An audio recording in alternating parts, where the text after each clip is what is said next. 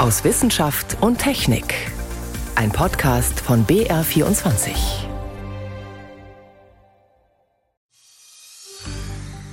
Mini kleine Kunststoffteilchen sind überall, vor allem in unseren Böden.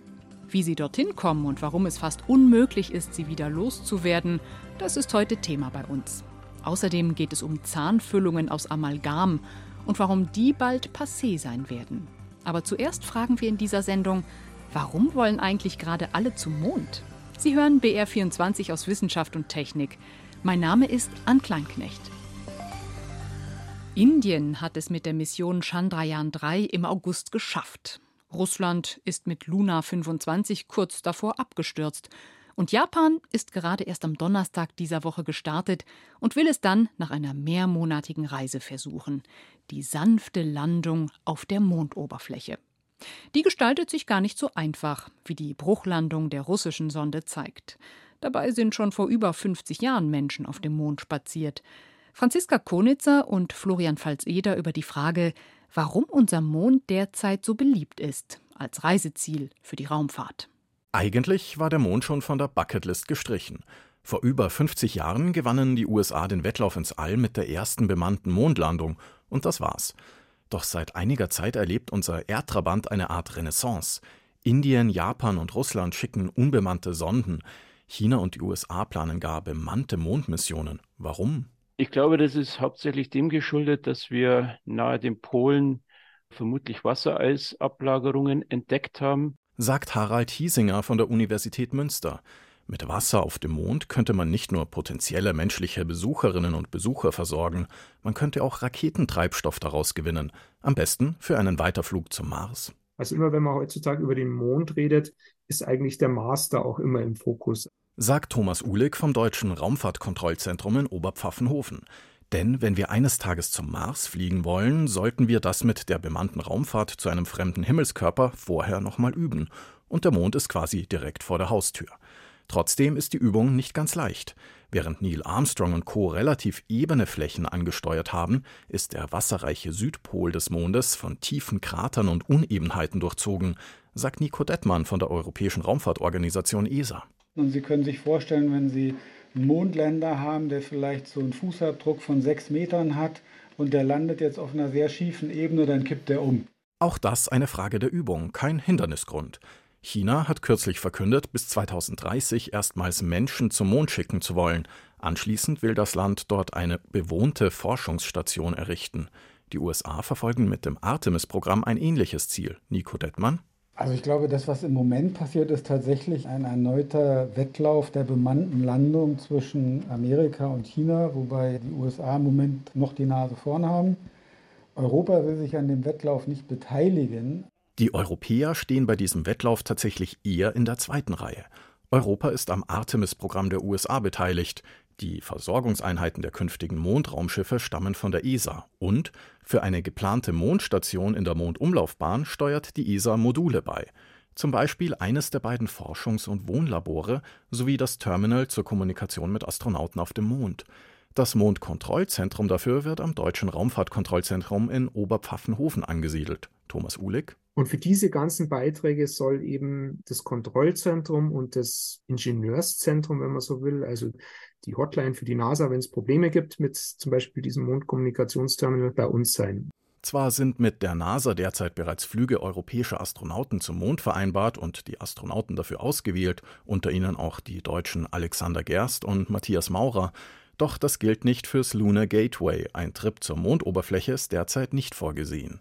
Eine dauerhafte Präsenz auf dem Mond, kein Wunder, dass alles ein wenig länger dauert als damals in den 1960er Jahren mit einer Rakete, einem Raumschiff und einer Mondlandefähre. Ich spreche jetzt über eine Raumstation, die im Mondorbit kreist, die ich versorgen muss, ich spreche über ein Landemodul, was dann separat dahin fliegen soll, was betankt werden muss.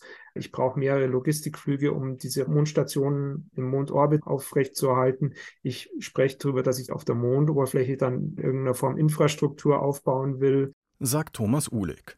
Derzeit besteht noch Übungsbedarf. China plant noch mehrere unbemannte Mondmissionen vor der ersten Mondlandung mit Taikonauten.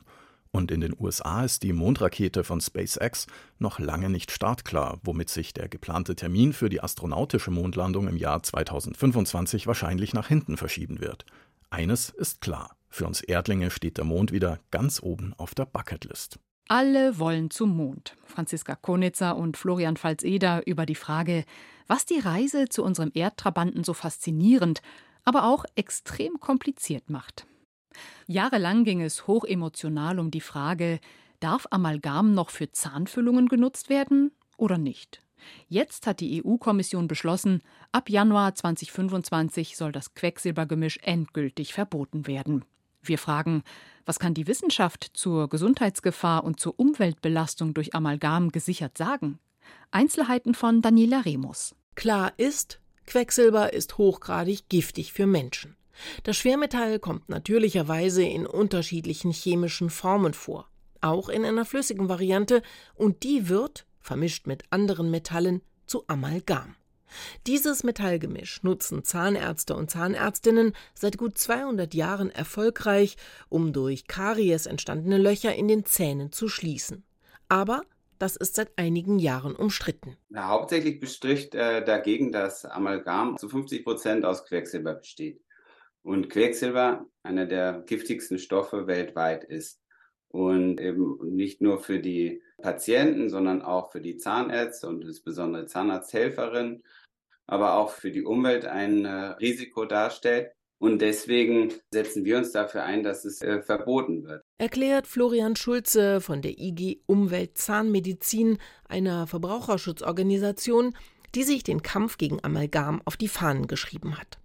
Quecksilber ist schon in relativ geringen Mengen tödlich. Erschwerend kommt hinzu, wird es aufgenommen, beispielsweise durch den Verzehr von Fisch, reichert es sich im Körper an und schädigt ihn. Dieser Umstand ist nicht strittig. Anders beim Amalgam. Hier gehen die Meinungen, welche gesundheitlichen Beeinträchtigungen darauf zurückzuführen sind, massiv auseinander. Manche halten Amalgam für unschädlich, andere berichten von Nierenschäden, Konzentrationsstörungen, Migräne oder Leberschäden. Dafür aber gebe es keine wissenschaftlichen Belege, sagt Professor Thomas Beikler von der Universitätszahnklinik in Hamburg. Es existierten einfach keine Daten, die das eindeutig belegen könnten. Natürlich wissen wir, dass Quecksilber akut vergiftend sein kann. Klar, wenn Sie große Mengen Quecksilber aufnehmen, ist das nicht besonders glücklich. Da haben Sie akute Vergiftungserscheinungen. Aber das Chronische bedeutet ja jahrzehntelange Beobachtung eines Menschen. Und dann darauf zurückzuschließen, dass es genau dieser Schadstoff war, ist extrem schwierig. Das ist die große Problematik, die wir dabei haben. Insgesamt 40 Tonnen Quecksilber werden EU-weit geschätzt allein jedes Jahr für Zahnfüllungen verbraucht. Diese Menge müsse drastisch reduziert werden, um zu verhindern, dass sich immer mehr Quecksilber in der Umwelt anreichert und damit auch in unserer Nahrungskette. Deshalb der Vorstoß der EU-Kommission, die Herstellung, den Export und die Verwendung von Quecksilber zu verbieten. Ob der Verbrauch von Quecksilber in der EU tatsächlich noch so hoch ist, ist allerdings nicht ganz klar, erklärt Florian Schulze. Denn viele Länder, wie zum Beispiel Polen, haben in den vergangenen Jahren Amalgamfüllungen verboten. Auch in Deutschland füllen Zahnärzte die Löcher immer seltener mit Amalgam, nämlich nur noch in rund 5 Prozent aller Fälle. Trotzdem begrüßt auch Thomas Beikler vom Universitätsklinikum Eppendorf in Hamburg den Vorstoß der EU-Kommission. Was gegen den Einsatz von Amalgam spricht, ist natürlich die Quecksilberbelastung, vor allem zum Zeitpunkt des Setzens. Also das heißt, das Legen der Füllung, respektive beim Entfernen der Füllung darstellt, wenn also Quecksilberdämpfe entstehen. Das ist problematisch. Dass die Dämpfe gesundheitsgefährdend sind, ist mittlerweile erwiesen. Auch deshalb ist es bereits seit 2018 in der EU verboten, Kinder unter 15 Jahren oder schwangere und stillende Frauen mit Amalgam zu behandeln. Trotzdem hat das silberfarbene Metall auch treue Fans. Denn Amalgam ist relativ einfach zu bearbeiten, kostet wenig und ist sehr robust. Außerdem war es jahrzehntelang das einzige Füllmaterial, das die Krankenkassen komplett bezahlten. Das hat sich inzwischen geändert sowie auch die Akzeptanz in der Bevölkerung. Dazu kommt natürlich, und das ist in der heutigen Zeit, in der doch eher eine Fokussierung auf die Äußerlichkeit äh, zu bemerken ist, äh, da muss man auch sagen, dass sich die Akzeptanz bei den Patientinnen deutlich so entwickelt hat, dass das gar nicht mehr angenommen wird. Denn Füllungen wollten die meisten Menschen mittlerweile weder in Silber noch in Gold haben, sondern in der Zahnfarbe. Auch das sei eine gute Grundlage für das Verbot von Amalgam, meint Thomas Beikler, zumal es mittlerweile günstige Ersatzstoffe gibt, die die Lücken genauso gut füllen können wie das umstrittene Amalgam. Ab 2025 werden Zahnärzte ihren Patienten wohl keine Amalgamfüllungen mehr einsetzen dürfen. Für die meisten waren sie eh schon lange keine Option mehr. Das war ein Beitrag von Daniela Remus. Und jetzt geht's um noch so einen schädlichen Stoff, und zwar um Mikroplastik. Kunststoffe werden ja in der Natur nicht abgebaut, sie zerbröseln nur in immer kleinere Teilchen. Und die haben sich nicht nur weltweit, sondern mittlerweile auch in allen Sphären verbreitet, im Meer, in der Luft und vor allem an Land. Forschende schätzen, dass die Böden am stärksten belastet sind. Zeit also, sich mit dem Mikroplastik unter unseren Füßen zu beschäftigen. Das haben Wissenschaftlerinnen und Wissenschaftler diese Woche auf der Jahrestagung der Deutschen Bodenkundlichen Gesellschaft in Halle an der Saale getan. Sven Kästner war für uns vor Ort. Lärm und Abgase, das sind nicht die einzigen Umweltfolgen des Straßenverkehrs. Auch winzige Kunststoffpartikel, die mittlerweile global im Wasser, in der Luft und im Boden verbreitet sind, stammen von Fahrzeugen sagt Moritz Bigalke. Er ist Professor für Mineralogie und Bodenchemie an der Technischen Universität Darmstadt. In Mitteleuropa macht das den Großteil des Mikroplastiks aus. Wahrscheinlich weit über die Hälfte des Plastiks, was emittiert wird, ist von einem Reifenabrieb. Wir sind jetzt dabei zu quantifizieren, wie viel man davon wirklich in den Böden findet, also die Konzentration zu bestimmen und zu untersuchen, was das für Auswirkungen auf die Umwelt hat. Bigalke erforscht unter anderem, wie die kleinen Kunststoffreste von den Reifen in die Böden gelangen. Die Partikel werden auf der Straße generiert und teilweise fliegen sie direkt in die Atmosphäre und können dann im Boden deponiert werden wieder. Und der zweite Mechanismus ist einfach, dass sie, wenn es regnet, von der Straße abgewaschen werden und dann in den Boden gelangen.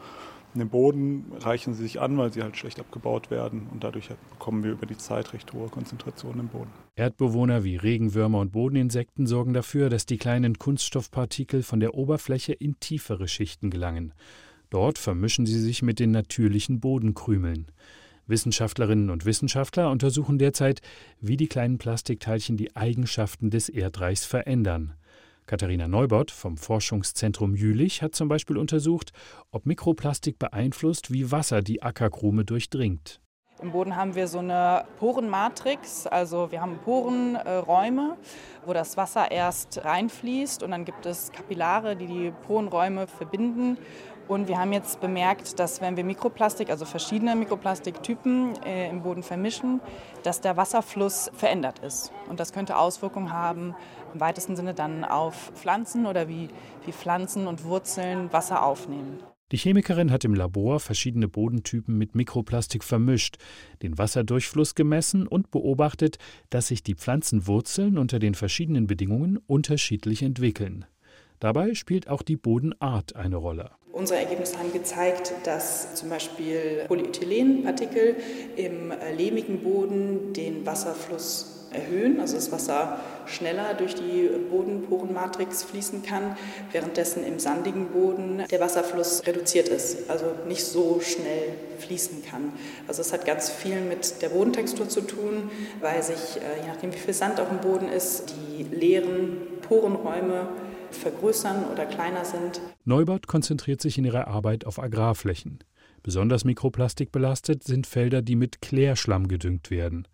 Der bringt zwar wertvolle Nährstoffe auf die Äcker, aber man geht davon aus, dass die Düngung mit äh, Klärschlamm der höchste Einflussfaktor ist von Mikroplastik auf agrargenutzten Flächen.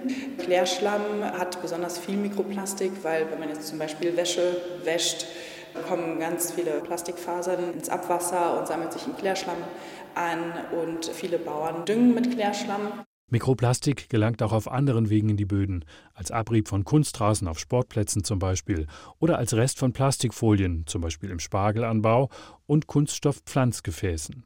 Viele der kleinen Partikel schweben durch die Atmosphäre und landen irgendwann auf dem Boden. Deshalb sind nicht nur Äcker betroffen, wie Wissenschaftlerinnen und Wissenschaftler der TU Darmstadt herausgefunden haben. Bis vor kurzem haben wir gar nichts darüber gewusst und jetzt wissen wir, dass Mikroplastik tatsächlich auch in Waldböden vorkommt. Sagt Geograf Colin Weber. In Proben aus einem Mischwald im Rhein-Main-Gebiet haben er und sein Team Kunststoffpartikel gefunden. Sie vermuten, dass auch dieses Mikroplastik aus der Atmosphäre kommt. Nicht, dass es sich einfach niederschlägt, sondern dass es eher von den Bäumen, man könnte sagen, ausgekämmt wird, weil die Baumkronen natürlich eine sehr große Oberfläche haben und diese Mikroplastikpartikel daran haften können. Und dann, wenn es regnet oder eben im Herbst das Laub runterfällt, das Ganze zum Boden gelangt. Anders als aus Meerwasser lassen sich die winzigen Partikel aus dem Boden nicht wieder herausfiltern. In einem ersten Versuch haben Forschende gezeigt, dass Birken die Partikel mit ihren Wurzeln binden und ins Holz einbauen. Aber im weltweiten Maßstab sind solche Projekte kaum vorstellbar.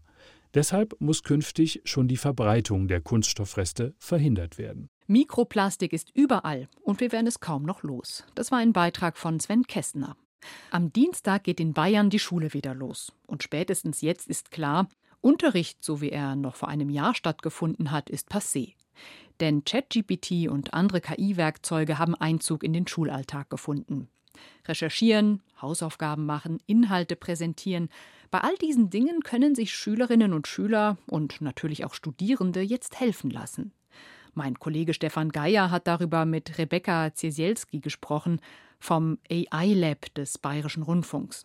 Und er hat sie gefragt, was muss ich als Schüler eigentlich können, um so ein Tool sinnvoll einzusetzen? Ich glaube, man muss eigentlich mehrere Sachen können. Also ich glaube, auf der einen Seite ist es wichtig, dass man versteht, was diese Tools generell tun. Also dass sie nämlich nur statistisch die nächsten Wörter berechnen und dementsprechend manchmal auch falsch sein können. Oder dass sie eigentlich nichts wissen? Dass sie eigentlich, genau, das ist auch, wenn es so wirkt, als würden sie was wissen und auch wenn es so wirkt, als würden sie den Kontext verstehen und einen komplett durchdachten Text schreiben können, dass das nicht wirklich durchdacht ist. Also, dass es schon natürlich in sich stimmig klingt und auch keine Rechtschreibfehler entstehen und so weiter, aber es ist eigentlich statistisch gewürfelt mehr oder weniger. Das ist so das Erste, dass Schüler und Schülerinnen das verstehen sollten, dass das eben nicht das Denken abnimmt, sondern eben vielleicht das Schreiben und das Formulieren, aber nicht das Denken. Und auf der anderen Seite sollten Schüler und Schülerinnen, und das klingt jetzt ein bisschen lustig, aber das zeigen unsere Erkenntnisse, eigentlich den kompletten Stoff verstanden haben. Also wenn man wirklich weiß, was richtig ist und was falsch ist, dann kann man das nutzen als Schreibtool. Aber wenn man eigentlich selbst nicht weiß, worum es geht und selbst den Stoff nicht verstanden hat, sollte man es besser nicht benutzen. Jetzt war ja am Anfang der Aufschrei riesig groß. Ja. Viele Schulen wollten ChatGPT verbieten. Das ist schon längst wieder überholt worden von der Realität. Würdest du sagen, da setzt schon ein großes Umdenken ein?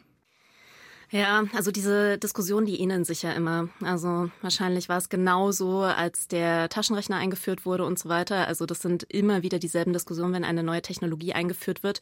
Und es ist eigentlich auch immer dasselbe Resultat, dass man es nicht verbieten kann, weil die Entwicklung geht dahin und dann muss man sich vielleicht auch fragen, was Schule leisten soll. Schule soll ja aufs Leben vorbereiten und wenn das Leben durch KI maßgeblich geprägt wird, dann ist es natürlich auch wichtig, diese Technologie zu verstehen, sie einsetzen zu können und auch zu wissen, wo die Grenzen liegen. Setzt aber auch voraus, dass sich die Lehrkräfte darauf einstellen.